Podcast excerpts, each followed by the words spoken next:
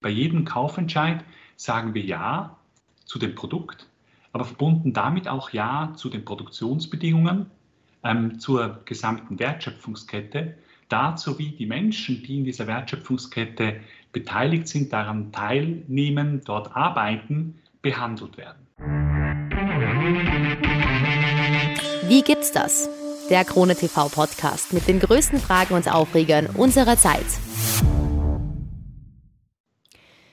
Wer auf Social Media unterwegs ist, wird ständig mit Rabattcodes, Aktionen und Werbungen zu total neuen, hippen Produkten überflutet. Aber brauchen wir das alles wirklich? Und ist es überhaupt ethisch vertretbar, ständig dem Konsumwahn zu verfallen? Wir wissen schließlich nur bei den wenigsten Produkten so wirklich, woher sie kommen, wie sie produziert wurden und vor allem, wer davon profitiert, beziehungsweise wer vielleicht unter miesen Arbeitsbedingungen dafür leiden musste. Was hat Ethik mit Konsum zu tun? Inwiefern agieren wir mit unserem Kaufverhalten gegen Menschenrechte? Das alles bespreche ich heute mit Professor Dr. Peter Kirschläger. Er ist Theologe, Philosoph und renommierter Universitätsprofessor, unter anderem in der Schweiz und hat sich hier heute per Skype zugeschaltet. Herzlich willkommen. Ja, ganz herzlichen Dank. Starten wir vielleicht gleich einmal mit einem Wort, was in diesem ganzen Kontext ähm, heute wichtig werden könnte. Was ist denn die Konsumgesellschaft? Was versteht man denn darunter? Unter Konsumgesellschaft versteht man eine Gesellschaftsform, die sich insbesondere wirtschaftlich auf den Konsum von einzelnen Menschen abstützt. Also dass wir als Individuum konsumieren und durch unseren Konsum eigentlich die Wirtschafts-, ähm, das Wirtschaftssystem antreiben. Und wie sehr sind wir von diesem Konsum dann auch selber persönlich, jeder von uns, getrieben? Ja, dadurch, dass natürlich man sich vorstellen muss, dass Unternehmen sehr großartige Marketinginstrumente und auch enorme Marketingressourcen dafür einsetzen, uns als Konsumentin, als Konsumenten davon zu überzeugen, dass all diese Produkte unbedingt wichtig wären für uns und dass wir diese unbedingt kaufen müssen, ähm, sind wir natürlich da in, als Konsumentinnen und Konsumenten dauernd eigentlich unter Beschuss. Und da hilft natürlich auch die Möglichkeiten digitaler Transformation, dass man noch ähm, viel präziser äh, auf Konsumentinnen und Konsumenten zugehen kann, diese noch viel gezielter ansprechen kann um sie eigentlich dazu zu bringen, eigentlich Produkte zu kaufen, die sie eigentlich nie selber auf die Idee gekommen wären, dass sie sie selber kaufen würden. Bevor wir da nochmal genauer drauf eingehen, ähm, vielleicht auch noch ein weiterer Begriff, der heute wichtig werden könnte: Konsumethik. Was genau ist das und was kann man sich darunter vorstellen, wenn man mit diesem Begriff vielleicht noch nie Kontakt hatte? Unter Konsumethik versteht man einen Teilbereich der Ethik, der sich damit auseinandersetzt, was eigentlich Konsumentinnen und Konsumenten tun sollen und was sie auch nicht tun sollen. Also es stellt sich die Frage, wie ich mich als Konsumentin, Konsument verhalten soll im Kontext einer Kaufentscheidung oder eben auch im Hinblick auf den möglichen Verzicht auf eine Kaufentscheidung. Und ähm, das ist ja ähm, ein großer Teil auch bei, bei Ihrer Arbeit. Ähm, jetzt jetzt wäre eine, eine Frage, die ich mich da sofort stelle, so, oder die ich mir so, sofort stelle, wie kann man denn Ethik und Konsum verbinden? Also ich stelle mir das sehr, sehr schwierig vor. Warum ist das denn wichtig, dass man das trotzdem tut oder versucht zumindest?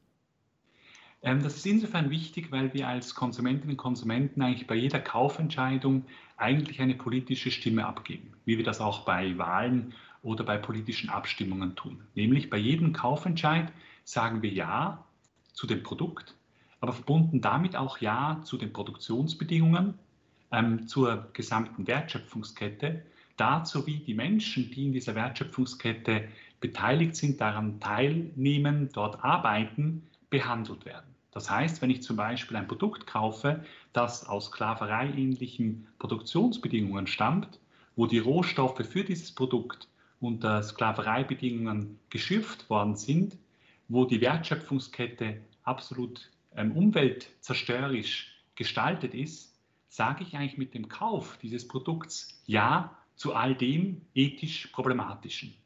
Und wenn ich mich gegen den Kauf dieses Produkts entscheide, sage ich Nein im Sinne eines politischen Entscheids zu all dies ethischen Problematischen. Und umgekehrt, wenn ich mich dann zum Beispiel für ein nachhaltig hergestelltes unter Menschenrechtsbedingungen, also menschenrechtskonform produziertes ähm, Produkt entscheide, sage ich wiederum eben Ja zu all dem, was ethisch ähm, also akzeptabel und legitim ist und wünschenswert. Sodass mhm. wir hier eigentlich eine enge Verknüpfung im Alltag von uns allen eigentlich zwischen dem Konsum und der Ethik vorfinden. Wie kann man sich das denn vorstellen? Ich meine, es gibt ja doch, glaube ich, eher die wenigsten Menschen sind, glaube ich, so weit, dass sie sich, bevor sie etwas kaufen, wirklich gezielt Gedanken darüber machen, wie wurde das, von wem, unter welchen ähm, Voraussetzungen produziert. Wie können wir das denn vielleicht ein bisschen, sage ich jetzt mal, etablieren, dass mehr Menschen in der Gesellschaft sich über solche Dinge ge wirklich Gedanken machen, bevor sie etwas kaufen nicht erst, wenn sie es irgendwo im Fernsehen hören oder, oder im Radio oder was auch immer? Ich hoffe, dass wir mit dem Konzept, das ich entwickelt habe, nämlich der Consume Actors, also dass wir als Konsumentinnen und Konsumenten eigentlich politische Akteurinnen und Akteure sind, hier dazu beitragen können, dass dies in der Praxis unseres Konsums mehr Nachhall und Widerhall findet. Ähm, zum anderen haben wir natürlich die Möglichkeiten der, der digitalen Transformation, also diese unglaublichen Informations- und Kommunikationsmöglichkeiten, die sich da bieten, um zur Sensibilisierung, um zur Bewusstseinsbildung, um hier auch zur Aufklärung von Konsumentinnen und Konsumenten beizutragen, dass eben ähm, entscheidende ethische Prinzipien wie Menschenrechte, wie Nachhaltigkeit und uns Orientierung stiften sollten in unserem Konsumverhalten. Also wir sind eigentlich in der Regel einen Klick davon entfernt, diese Informationen zu haben und dann zu wissen, ist das ein Produkt, das ich kaufen sollte oder ist es ein Produkt, auf das ich gescheiter verzichten sollte, um eben ein klares Zeichen auch zu setzen. Gleichzeitig ist aber auch zu sagen, dass natürlich die Macht, der Einfluss, den Konsumentinnen und Konsumenten haben, im Vergleich zur Macht und zum Einfluss, den Unternehmen oder den Staaten haben, hier etwas zu ändern, natürlich verhältnismäßig klein ist. Und damit korrespondiert natürlich dann auch bei den Konsumentinnen und Konsumenten eine verhältnismäßig kleinere Verantwortung. Das heißt aber nicht, dass wir keine Verantwortung haben als Konsumentinnen und Konsumenten, sondern wir haben eine, als Consume Actors eben eine solche Verantwortung, sollten aber auch die anderen Wege gehen, um auch Unternehmern, um auch Regierungen dazu zu bringen, dass sie in diesem Bereich mehr tun. Jetzt ist natürlich ein Problem ziemlich weit verbreitet und ähm, es gibt einen Begriff inzwischen dafür, den man auch immer häufiger hört. Das ist nämlich das Greenwashing. Ähm, das heißt, wenn also äh, Unternehmen ähm, Produkte so vermarkten, dass man das als Konsument oder Konsumentin das Gefühl hat, ah, das ist jetzt ähm, umweltfreundlich, äh, vegan, äh, unter ethisch ähm, vertretbaren Konditionen wurde das produziert. Wie kann man denn dann in diesem ganzen Wirrwarr, wenn, wenn es ja doch tatsächlich sehr, sehr viele Unternehmen gibt, die das sogar für sich nutzen und die das halt ähm, bewusst ähm, diese Bilder irgendwie in unseren Köpfen schaffen wollen, wie kann man denn da noch irgendwie einen Durchblick finden und wirklich so ähm, als Konsumentin das Gute vom Schlechten, sage ich jetzt mal ganz pauschal, wirklich noch unterscheiden? Also einen Durchblick können uns geben, beziehungsweise können uns dazu verhelfen, dass wir einen Durchblick haben, die sogenannten ähm, Gütesiegel oder Labels, die diesbezüglich ähm, Orientierung stiften. Dabei ist einfach ähm, darauf zu achten, dass man äh, bei Labels und bei Gütesiegeln besonders ähm, sich darauf konzentriert, sind sie unabhängig. Also wie kommen diese Bewertungen zustande? Sind das unabhängige Prozesse, die dazu führen, dass zum Beispiel eben jetzt ein Produkt ein entsprechendes Label oder ein Gütesiegel erhält? Gleichzeitig ist aber auch darauf hinzuweisen, dass natürlich das, was Sie beschreiben, auch eine Form der in Ansätzen der Überforderung von Konsumentinnen und Konsumenten darstellt. Und auf den Punkt gebracht, frage ich mich als Ethiker natürlich schon auch, wieso ist es überhaupt möglich, dass wir noch Produkte in unseren Läden überhaupt kaufen können, die zum Beispiel in Sklaverei oder Sklaverei-ähnlichen Zuständen hergestellt worden sind, wenn wir doch ein globales Sklavereiverbot haben, das ja niemand anzweifeln würde. Also hier frage ich mich auch, ist da nicht die Verantwortung eigentlich von Unternehmern und auch von Staaten dafür zu sorgen, dass solche in Sklaverei oder in Sklaverei-ähnlichen Bedingungen hergestellte Produkte gar nicht mehr in unseren Läden ähm, angeboten werden können. Ich kann mir halt um schon vorstellen, die Konsumentinnen und Konsumenten zu entlasten. Mhm. Na, ich, kann, ich, kann, mir halt vorstellen, in dem Punkt, ähm, was Sie jetzt gerade gesagt haben, dass sehr, sehr viele Menschen das vielleicht wissen, vielleicht wissen, dass es das gibt und dass es diese Probleme gibt, aber so ein bisschen irgendwie äh, mit, mit geradeaus nur schauen wollen und, und irgendwie, sage ich jetzt mal, ein bisschen egoistisch agieren wollen und sich denken, naja, ähm, eh so wie das zum Beispiel auch beim Klimaschutz ist, so, na, was wird meine Veränderung da jetzt oder was wird meine Entscheidung da jetzt groß verändern, so in, in, in diese, in diese Richtung? Ja, da möchte ich einfach dazu einladen, dass wir wirklich als Konsumentinnen und Konsumenten diesbezüglich wahrscheinlich auch mehr Macht haben, als wir vielleicht meinen weil Unternehmen sehr ähm, sensibel auf Trendverschiebungen reagieren. Also wenn ein paar Konsumentinnen und Konsumenten nachhaltiger, menschenrechtskonformer einkaufen, dann nehmen das Unternehmen wahr und passen das entsprechend an. Gleichzeitig ist aber zu sagen, dass eben die Macht, der Einfluss von Konsumentinnen und Konsumenten im Vergleich zur Macht und zum Einfluss von Unternehmen und von Staaten relativ klein ist und deswegen hier vor allem Unternehmen und Staaten gefragt sind, entsprechende Anpassungen vorzunehmen, dass sie eigentlich nur noch nachhaltige und menschenrechtskonforme Produkte überhaupt anbieten. Inwiefern ist das denn realistisch, dass das wirklich umgesetzt wird, dass die Menschen das wirklich, äh, diese, diese Veränderung anpacken und sagen, wir machen das jetzt wirklich alle? Ich denke, wir haben einerseits als Möglichkeit, als Individuen, als Konsumentinnen und Konsumenten, diese positive Veränderung jetzt aus ethischer Sicht voranzutreiben. Wir haben sie natürlich auch als Stimmbürgerinnen und Stimmbürger. Ähm, indem wir entsprechend wählen, indem wir entsprechend politisch abstimmen und so eigentlich ähm, dazu beitragen, dass unser wirtschaftliches Entscheiden und Handeln eben ethisch in Ordnung ist. Und das sind ja, also Menschenrechte sind ja Minimalstandard. Das ist kein Luxusgut, über das wir hier sprechen, sondern es geht eigentlich nur darum, allen Menschen ein menschenwürdiges Leben zu ermöglichen, also ein Leben als Menschen und faktisch ein physisches Überleben. Also nur das Überlebensnotwendige und das Lebensnotwendige steht hier auf dem Spiel. Das sollte doch möglich sein, dass wir das als Menschheit hinkriegen. Jetzt haben Sie ja vorhin schon gesagt, ähm, das hat natürlich auch sehr, sehr viel mit Macht zu tun. Ähm, Macht, die die großen Unternehmen auf der einen Seite haben. Ähm, Sie sagen, wir haben quasi bei jedem Kauf die Möglichkeit, uns für ein Produkt bewusst zu entscheiden und auch zu schauen, was dann da halt im Hintergrund quasi alles passiert. Aber auf der anderen Seite frage ich mich halt ein bisschen, ähm, wir werden ja schon, also es klingt jetzt vielleicht ein bisschen äh, verschwörungstheoretisch, aber ich versuche es jetzt trotzdem mal auszudrücken, wir werden ja schon ständig im Alltag als Konsumenten und Konsumentinnen manipuliert, sage ich jetzt mal, von großen Unternehmen. Ist es denn dann nicht irgendwie ein bisschen erstmal an der Zeit, dass man den großen Unternehmen da irgendwie diese komplette Verantwortung in die Hand gibt und sagt, da müssen wir ansetzen, bevor man irgendwie, sage ich jetzt mal, bei uns kleinen KonsumentInnen irgendwie beginnt? Wie, wie sehen Sie das?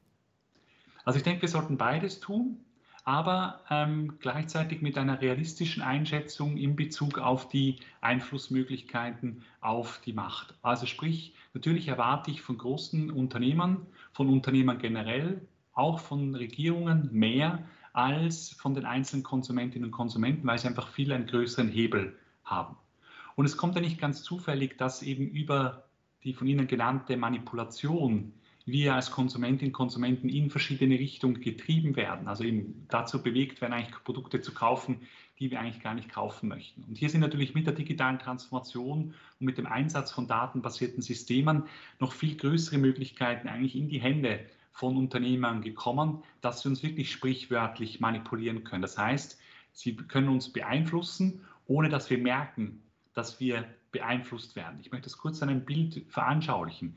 Wenn ich auf der Straße gehe und ein Werbeplakat sehe, dann ist es mir als Mensch zuzumuten, dass ich mich kritisch dazu ins Verhältnis setzen kann. Also merke, ich werde jetzt gerade beeinflusst und kann mich damit kritisch auseinandersetzen und kann sagen, ich will mich jetzt nicht beeinflussen lassen zum Beispiel. Oder ja, ich will mich ansprechen lassen. Ähm, wenn wir online unterwegs sind, dann können ähm, Technologiekonzerne aufgrund der Daten, die wir überall abgeben, äh, die überall von uns gesammelt werden, ohne dass wir das ähm, beeinflussen können, beziehungsweise nur schwer können wir uns dagegen wehren. Mit all diesen Daten wissen Unternehmen genau, welche Taste des Klaviers sie spielen müssen, damit die Musik spielt. Also sprich, damit ich dann eben entsprechend ihr Produkt kaufe oder mich so verhalte, wie sie das gerne hätten. Das heißt, Unternehmen wissen diesbezüglich aufgrund der Unmengen von Daten, die sie über uns haben, fast schon mehr über uns selber als wir selbst. Und das bietet natürlich eine Fülle von Möglichkeiten für Manipulation. Und deswegen ist es eben auch wichtig, dass wir insbesondere Unternehmen und Staaten in die Pflicht nehmen, nachhaltiger zu wirtschaften und eben menschenrechtskonform zu wirtschaften. Ich finde, das ist ein besonders spannender Punkt, weil ähm, als ich mich halt in dieses Thema irgendwie jetzt äh, für, für unser Gespräch auch nochmal extra eingelesen habe und so, habe ich mir dann natürlich auch ein bisschen extra Gedanken gemacht und, und gemerkt, so dass ich schon das Gefühl habe, dass ich mehr Werbung ausgesetzt werde, wenn ich zum Beispiel, ich bin zum Beispiel sehr aktiv auf sozialen Netzwerken, ähm, mit aktiv meine ich nicht nur, dass ich sehr, sehr viel selber poste, sondern größtenteils mir einfach gerne sich selber Sachen anschaue, Postings, äh, Videos, was auch immer. Und da ist es natürlich schon sehr, sehr präsent. Also da wird man ja ähm, eben, wie ich es auch, auch am Anfang bei der, bei, der, bei der Einleitung zu diesem Gespräch gesagt habe, es gibt überall Rabattcodes, es gibt ähm, Werbungen, ähm, neue Produkte, die man irgendwie angeblich unbedingt testen muss und die jetzt total revolutionär sind angeblich und die jetzt äh, genau auf die Probleme irgendwie anzielen, die man ja selber hat oder, oder wo man halt selber ähm, natürlich auch äh, getargetet wird, was auch wiederum ein, ein wichtiger Begriff ist, dieses Targeting, was ja auch dadurch passiert, dass man beispielsweise, ähm, wenn man in neue Seiten reinklickt, dann diese Cookies, ähm, äh, diese ominösen Cookies, bei denen sich ja viele Menschen nicht einmal auskennen, was ist das überhaupt, dass man die so als ersten Instinkt erst einmal alle akzeptiert, so, wo ja dann wiederum neue Daten gesammelt werden. Jede Sekunde, die ich mir eine Werbung auf, sage ich jetzt mal Instagram zum Beispiel anschaue, wird ja gleich mit gerechnet und wird natürlich mit analysiert.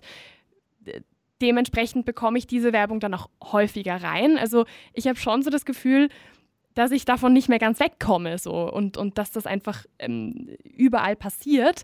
Wie kann man denn dem noch widerstehen? Also wenn ich jetzt ein Beispiel, was mir vor nicht allzu lange passiert ist, ich habe mir gedacht, ah, ähm, mein Rucksack ist kaputt und eigentlich bräuchte ich mal wieder einen neuen Rucksack, vielleicht einmal einen, einen gescheiten, den ich nicht nur zwei, drei Monate habe, sondern einen, der dann auch wirklich bleibt. So, wie das halt so ist. Ich habe dann ein bisschen geschaut. Aha, siehe da, die Werbung kam natürlich sehr schnell auf Instagram rein. Und dann klickt man natürlich da drauf, weil man sich dann natürlich angesprochen fühlt. Und je mehr man darauf klickt, desto mehr Werbungen kommen auch. Und wenn man sich dann nicht dafür entscheidet, das zu kaufen, ist auch ganz schnell der erste Rabattcode da, sodass man halt wieder äh, motiviert wird, das zu tun. Wie kann man denn dem einfach als Konsumentin, als Konsument wirklich entgegensteuern? Ich glaube, die einzige Möglichkeit, die man hat, ist zum einen bei der Nutzung von Social Media oder auch bei der Nutzung von Internetmöglichkeiten darauf zu achten, dass man auf, auf Plattformen geht, die eben das Recht auf, das Menschenrecht auf Datenschutz, das Menschenrecht auf Privatsphäre respektieren. Ähm, diesbezüglich aber ist auch realistischerweise zu sagen, dass sehr viele Plattformen und sehr viele Online-Angebote dadurch schon mal rausfallen weil wir bei den meisten Angeboten ähm, eigentlich auf, sowohl in Social Media als auch online ähm, sehen, dass wir eben gefragt werden als Konsumentinnen und Konsumenten eben mit Cookies und dem Akzeptieren von entsprechenden Geschäftsbedingungen, dass wir quasi akzeptieren sollten, dass unsere Menschenrechte auf Datenschutz und Privatsphäre dadurch verletzt werden. Das an sich ist schon problematisch, weil Menschenrechte etwas sind, was wir nicht einfach weggeben können. Die sind eben unveräußerlich, das heißt, wir können diese nicht einfach verkaufen. Ich möchte an einem Beispiel veranschaulichen, wenn wir zur Hausärztin oder zum Hausarzt gehen ähm, und dort natürlich unsere persönlichsten medizinischen Daten mit der Hausärztin, mit dem Hausarzt teilen, um eben zum Beispiel ein medizinisches Problem gelöst zu bekommen oder zumindest Linderung zu erfahren, dann wird uns die Hausärztin, der Hausarzt auch nicht anbieten. Ähm, sie, sie, bekommen dann eine bessere medizinische Behandlung, wenn ich ihre Daten an die nächste Krankenkasse verhökern darf sondern beide gehen davon aus, selbstverständlich werden diese Daten ähm, respektiert und geachtet und nicht einfach weitergegeben. Das ist auch der Grund, wieso dieses, dieses Menschenrecht eben äh, auf Datenschutz und Privatsphäre wie alle anderen Menschenrechte unveräußerlich sind, damit eben nicht Menschen zum Beispiel aus Not dazu bewegt werden können, aus ökonomischer Not, ähm, das gegen einen wirtschaftlichen Preis aufzugeben. Ähm, deswegen sind diese Angebote an sich schon aus menschenrechtsethischer Sicht problematisch. Dann kommt noch hinzu, praktisch ist es einfach schlichtweg nicht machbar, dass ich all diese Geschäftsbedingungen lesen würde. Einerseits aus Zeitgründen, wahrscheinlich würden wir das ganze Jahr damit verbringen, all diese Geschäftsbedingungen zu lesen. Ähm, zum anderen setzt das auch fachjuristische Kenntnisse voraus, um überhaupt zu verstehen, was da gesagt wird. Das heißt, es ist eigentlich eine Pseudolösung, die nicht wirklich, die nicht wirklich da, also dahingehend funktioniert, dass unsere Menschenrechte auf Datenschutz und Privatsphäre dadurch geschützt werden.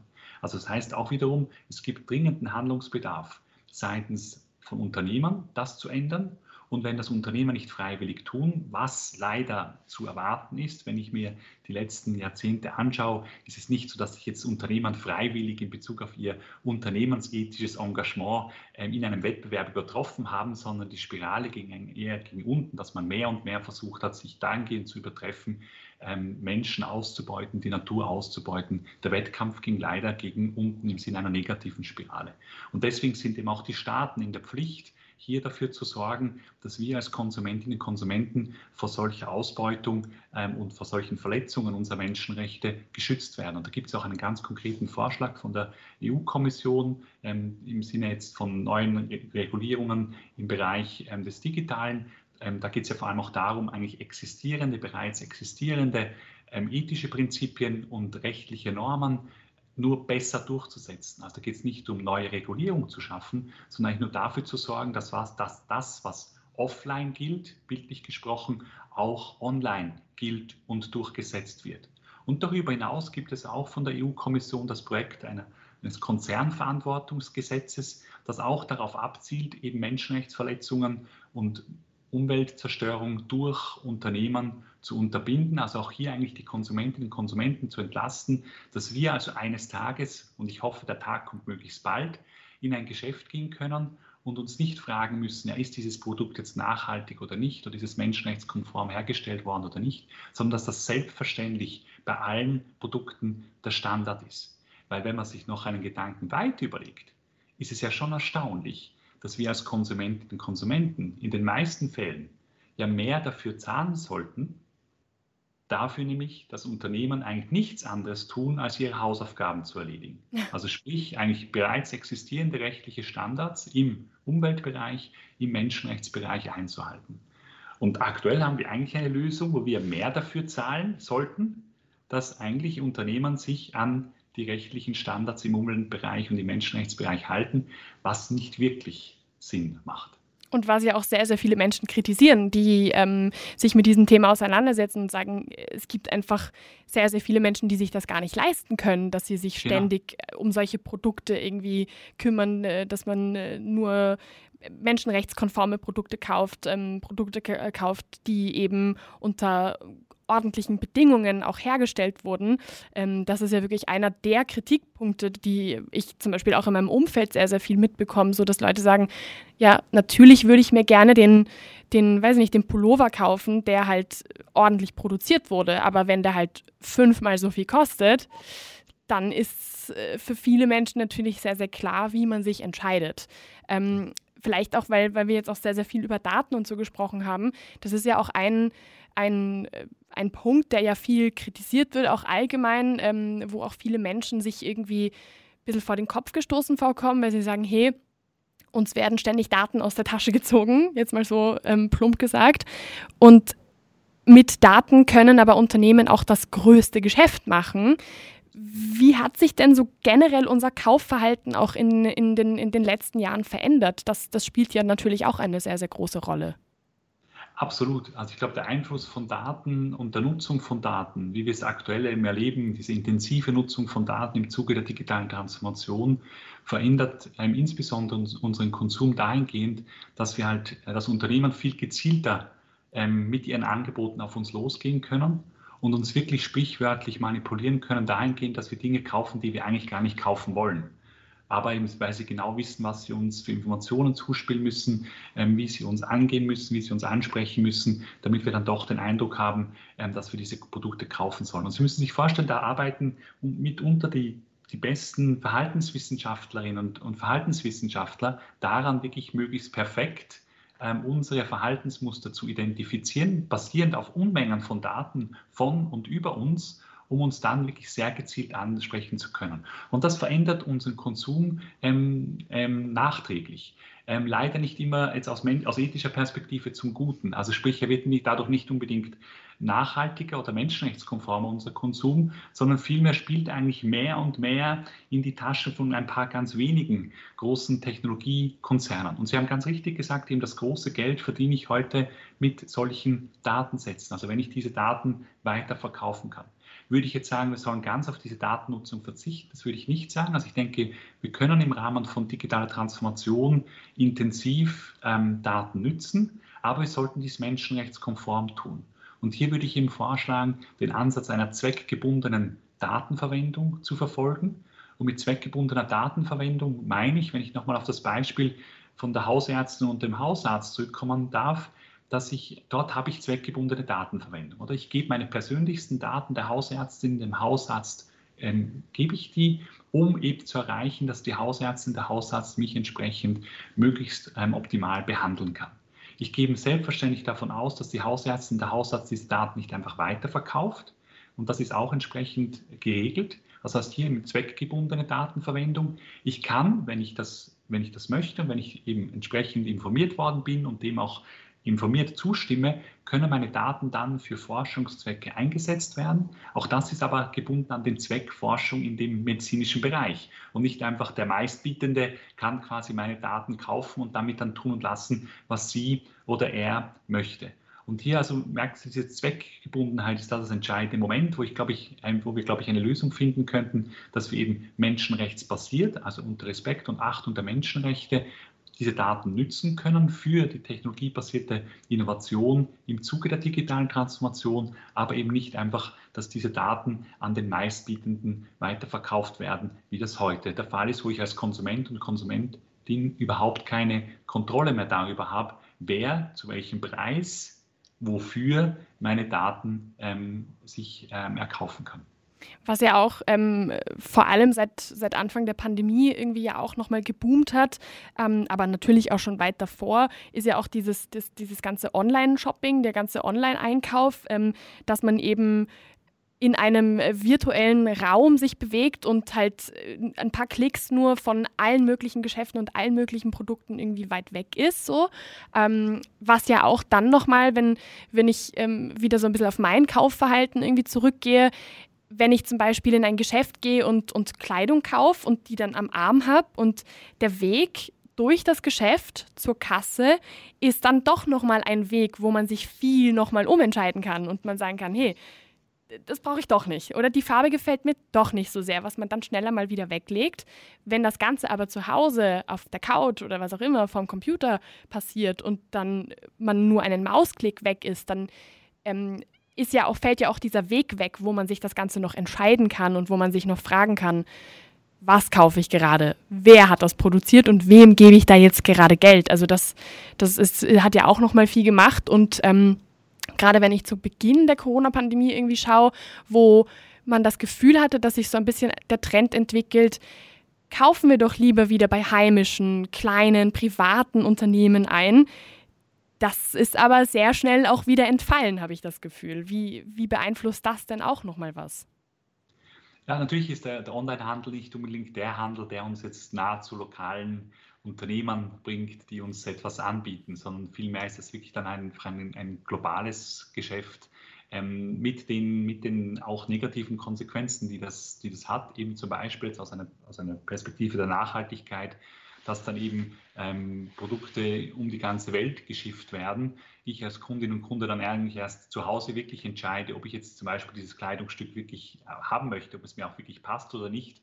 Und dann wird das Ganze nochmal zurückgeschickt. Also wenn es mir eben dann nicht gefällt, oder? Also an sich ist das, ist das nicht, ähm, merkt, merkt, ist offensichtlich ein nicht ähm, sehr nachhaltiges ähm, Modell. Ihr habt aber eine massive Zunahme erfahren und insgesamt auch zu einem größeren Konsumvolumen in den letzten Jahren beigetragen. Also grundsätzlich mehr als Konsumentinnen und Konsumenten einkaufen, weil es halt eben online ähm, auch viel bequemer und eben auch in dem Sinn spontaner, vielleicht auch weniger überlegt, ähm, dann eben eine entsprechende Kaufentscheidung erfolgt, mit dem Konsequenz, dass wir auch viele Sachen einfach wieder zurückschicken, was ja dann eigentlich die, ähm, die Schwierigkeiten, die sich jetzt aus ökologischer Perspektive diesbezüglich ergeben, dann nochmal ähm, hochskaliert, ähm, weil dadurch eigentlich noch eine Intensivierung dieser ökologischen Probleme eigentlich ähm, erfolgt.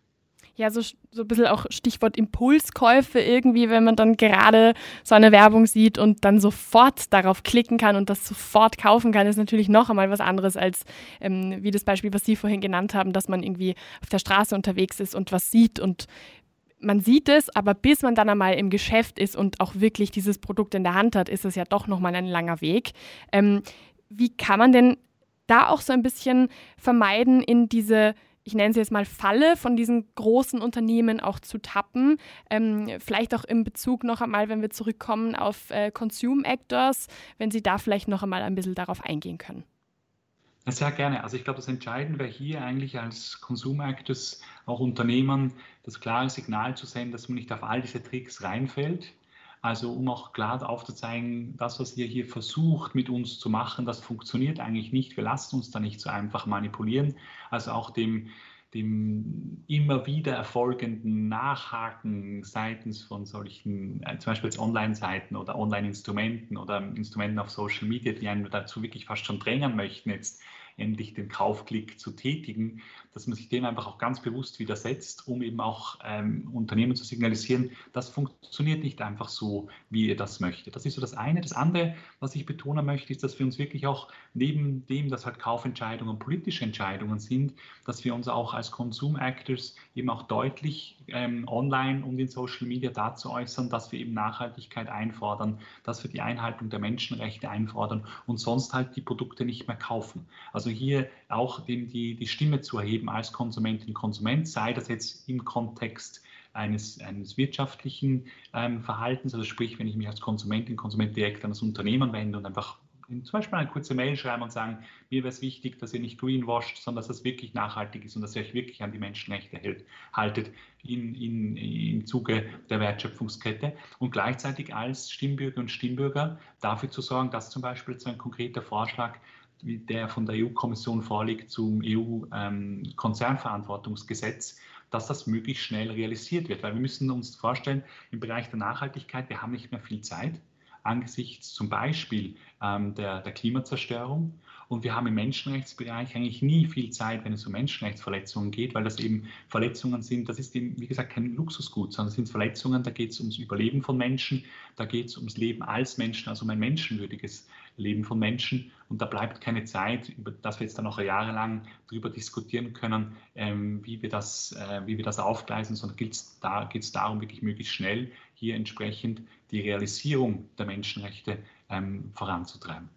Ich glaube, was da jetzt auch thematisch ähm, zu dem Punkt auch sehr, sehr gut reinpasst, ist ja auch, wenn man sich überlegt, ähm, welchen Einfluss unser Konsumverhalten auch äh, auf andere Menschen hat. Wenn man jetzt zum Beispiel den Krieg in der Ukraine nimmt und ähm, das ein bisschen hinterfragt, auch wir unterstützen in dem Fall ja zum Beispiel jetzt ähm, Russland, indem wir zu Hause heizen. So ein, ein, ganz banales Beispiel, was aber in den letzten Wochen ja sehr präsent war.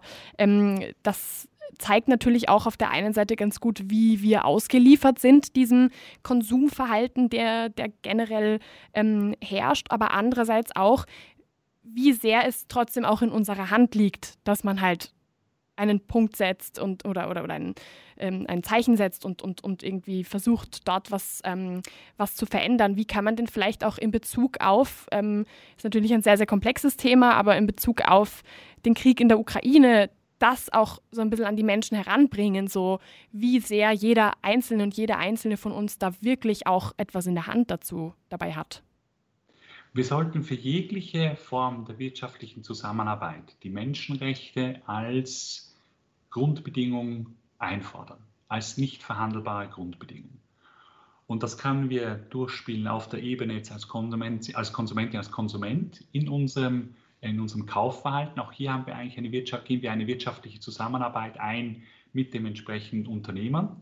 Das muss unsere Grundforderung sein, dass die Menschenrechte eingehalten werden. Und genau gleich, wenn ich zum Beispiel jetzt als Staat mit einem anderen Staat ähm, über wirtschaftliche Zusammenarbeit verhandle, dass hier auch wiederum die Grundbedingung ähm, der, der Menschenrechte eingefordert wird, gleichsam als, als Voraussetzung, die unbedingt gegeben sein muss, um überhaupt in diese wirtschaftliche Zusammenarbeit einzutreten. Und das hat natürlich jetzt eben leider ähm, durch, den, durch den Angriffskrieg ähm, von, von Russland gegen die Ukraine, ähm, wo, wo meine Gedanken zum einen bei den Menschen in der Ukraine sind, die jetzt unter diesen kriegerischen Handlungen ähm, leiden, aber gleichzeitig sind meine Gedanken auch bei den Menschen in, in Russland, die sich ähm, sehr beeindruckend, mutig äh, und äh, tapfer eben auch gegen ähm, den russischen Präsidenten Wladimir Putin demonstrieren ähm, und, und auch gegen den Krieg ähm, demonstrieren, zeigt sich halt, dass wir sehr lange ähm, leider ähm, als, als Staaten, ähm, die sich als liberale Rechtsstaaten verstehen, die sich als Demokratien verstehen, wenn es dann um Wirtschaftsverhandlungen und wirtschaftliche Zusammenarbeit ging, um Geschäftsinteressen ging, um den eigenen wirtschaftlichen Vorteil ging, dann gerne beim Thema Menschenrechte weggeschaut haben. Und das müssen wir in Zukunft ändern. Ähm, es, geht dabei darum, dass wir ähm, eben die Menschenrechte als Grundbedingung einfordern und so eigentlich auch mehr Glaubwürdigkeit selber erlangen. Weil natürlich jetzt zum Beispiel aus der Perspektive eines Diktators, wenn der hört, wir fordern politisch Menschenrechte ein und gleichzeitig machen wir aber mit ihm Geschäfte, ohne dass wir das Thema Menschenrechte ansprechen, beziehungsweise ohne dass wir das Thema Menschenrechte als Grundvoraussetzung einfordern, bevor man überhaupt über Geschäfte spricht, bevor man überhaupt über wirtschaftliche Zusammenarbeit spricht, denkt sich der natürlich, na gut, so ernst meinen die es ja doch nicht mit den Menschenrechten. Und das schadet wiederum der Idee von liberalen Rechtsstaaten, das schadet der Idee von Demokratien, das schadet schlussendlich den Menschenrechten. Weil dann sich ein Diktator denkt, na so ernst meinen sie es ja doch nicht, also muss das ja nicht, kann das ja ihnen gar nicht so wichtig sein. Und das müssen wir ändern. Ähm, da haben wir, glaube ich, jetzt wirklich das nochmal, ist ja nicht das erste Mal, aber nochmal sehr deutlich aufgezeigt bekommen, dass es so, wie wir es bisher gemacht haben, nicht geht. Und diesbezüglich besteht hier, besteht hier dringender Handlungsbedarf. Ich versuche immer meine ähm, Folgen mit einem halbwegs positiven ähm, Gefühl zu verlassen. Und deswegen versuche ich jetzt einmal ähm, in, in, in, sagen wir mal, dass wir gemeinsam ein bisschen in die Zukunft blicken und dass wir ähm, vielleicht irgendwie so ein bisschen überlegen, oder in dem Fall möchte ich gerne von Ihnen wissen, wie schaut denn unser Kaufverhalten in der Zukunft aus? Wie realistisch ist es, dass es wirklich sich ins Bessere hin bewegt? Ich bin als Ethiker, ähm, bin ich eigentlich auch ein, ein, Optimist. Ich glaube an das Gute Menschen und dazu kommt aber noch, und das ist eigentlich, glaube ich, das Wichtige, es gibt auch wirklich gute Gründe, ähm, optimistisch und zuversichtlich diesbezüglich in die Zukunft zu schauen. Die Menschheit hat es geschafft, trotz ähm, massiven Widerstands, auch von, von, von Unternehmerinnen und Unternehmern, von Unternehmern, aber auch dank der Unterstützung von Unternehmerinnen und Unternehmern, von Entscheidungsträgerinnen, Entscheidungsträgern Wirtschaft und Politik, ähm, das Sklavereiverbot zu erreichen, zu beschließen und auch ähm, weitestgehend umzusetzen, auch wenn es weiterhin global Sklaverei gibt. Aber wir sind dort schon einen großen Schritt weiter als auch schon. Ich möchte auch daran erinnern, dass wir als Menschheit es auch geschafft haben, zum Beispiel FCKW, einen Stoff, den wir früher für Kühlschränke verwendet haben, weltweit zu verbieten, weil er sich ähm, schlecht ausgewirkt hat ähm, für unsere, auf unsere Umwelt, dass nämlich ein sogenanntes Ozonloch entstanden ist und man das eingedämmt hat durch dieses Verbot. Auch dort gab es massiven Widerstand von, der entsprech von entsprechenden Industrien. Es gab massiven Widerstand von den Industriestaaten und dennoch hat man es geschafft, ein solches globales weltweites Verbot ähm, zu erreichen um eben entsprechend unsere Umwelt zu, zu schützen und hat es geschafft, dadurch das Ozonloch einzudämmern ähm, und diesen, diese positive Wirkung zu erreichen. Worauf ich hinaus möchte, wir sind dazu fähig, es gibt noch weitere Beispiele, dass wir als Menschheit dazu fähig sind. Es gilt jetzt darum, dass wir ähm, diejenigen bereits existierenden rechtlichen Normen, nämlich die Menschenrechte, die entsprechenden Umweltstandards, dass diese auch wirklich umgesetzt und realisiert werden. Da können wir als Konsumentinnen und Konsumenten einen Beitrag dazu leisten, dass wir dazu leisten, indem wir äh, den Unternehmern aufzeigen, wir als Consume Actors stehen ein für Menschenrechte, wir stehen ein für Nachhaltigkeit, aber dass wir gleichzeitig eben auch als Stimmbürger und Stimmbürger ähm, unsere Regierungen, unsere Politikerinnen und Politiker dazu auffordern, dass sie sich für Menschenrechte und für Nachhaltigkeit dahingehend einsetzen, dass sie eben dafür sorgen, dass Unternehmen sich an die Menschenrechte halten und nachhaltig wirtschaften. Und wenn ich mir vorstelle, wie das dann in Zukunft ausschaut, dann werden wir dank digitaler Transformation und dank datenbasierten Systemen besser informiert ähm, konsumieren können. Wir werden keine Produkte aus Sklaverei und sklavereiähnlichen Zuständen mehr in unseren Läden vorfinden, sodass dann eigentlich unser Konsum auch viel leichter, also mit der Leichtigkeit des Seins quasi erfolgen kann.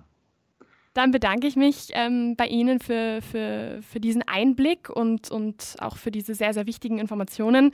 Ähm, ich glaube, damit können wir alle was anfangen, weil gerade wenn man irgendwie mal bedenkt, dass wir ja irgendwie alle auch damit zu tun haben, ist das ein Thema, das, das jeden und jede von uns betrifft. Deswegen vielen, vielen Dank für Ihre Zeit und dass Sie diesen, diesen, ähm, dieses wichtige Thema mit mir besprochen haben.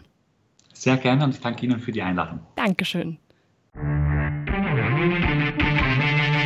Wie gibt's das? Der Krone TV Podcast mit den größten Fragen und Aufregern unserer Zeit.